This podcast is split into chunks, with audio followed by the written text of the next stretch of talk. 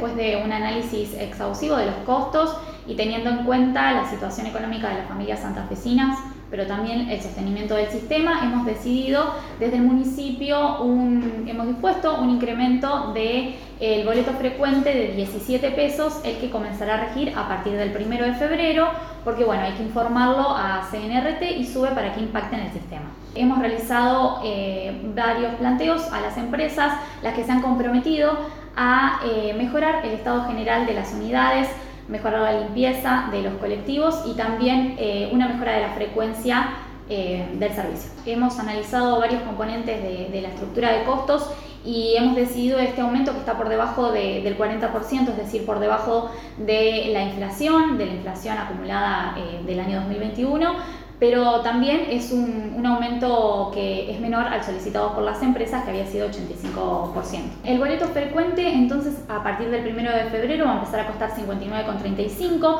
el centro será de 46,20 pesos, el escolar va a estar en 26,40, el boleto universitario va a ser de 39,60, jubilados y pensionados van a pasar a pagar 33 pesos y el seguro costará 13,20. Vamos a estar convocando la semana que viene a la mesa de la emergencia que había sido sancionada, integrada por el Consejo Municipal.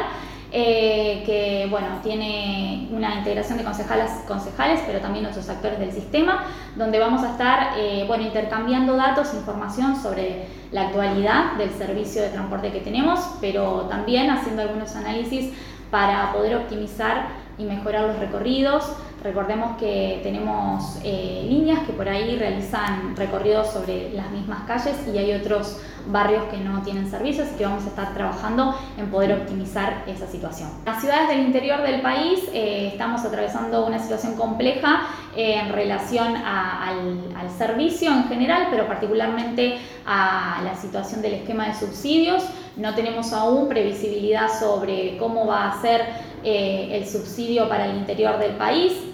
el Ministerio de Transporte de la Nación ya dispuso una resolución para el área metropolitana de Buenos Aires, incrementando los subsidios que estaban previstos en el presupuesto del año anterior y no ha pasado lo mismo en el interior del, país. Eh, recordemos que es una situación muy inequitativa la que viven las ciudades del interior con respecto a Capital Federal. Un boleto en Capital Federal está costando 18 pesos eh, y es una situación muy desfavorable para los usuarios del interior.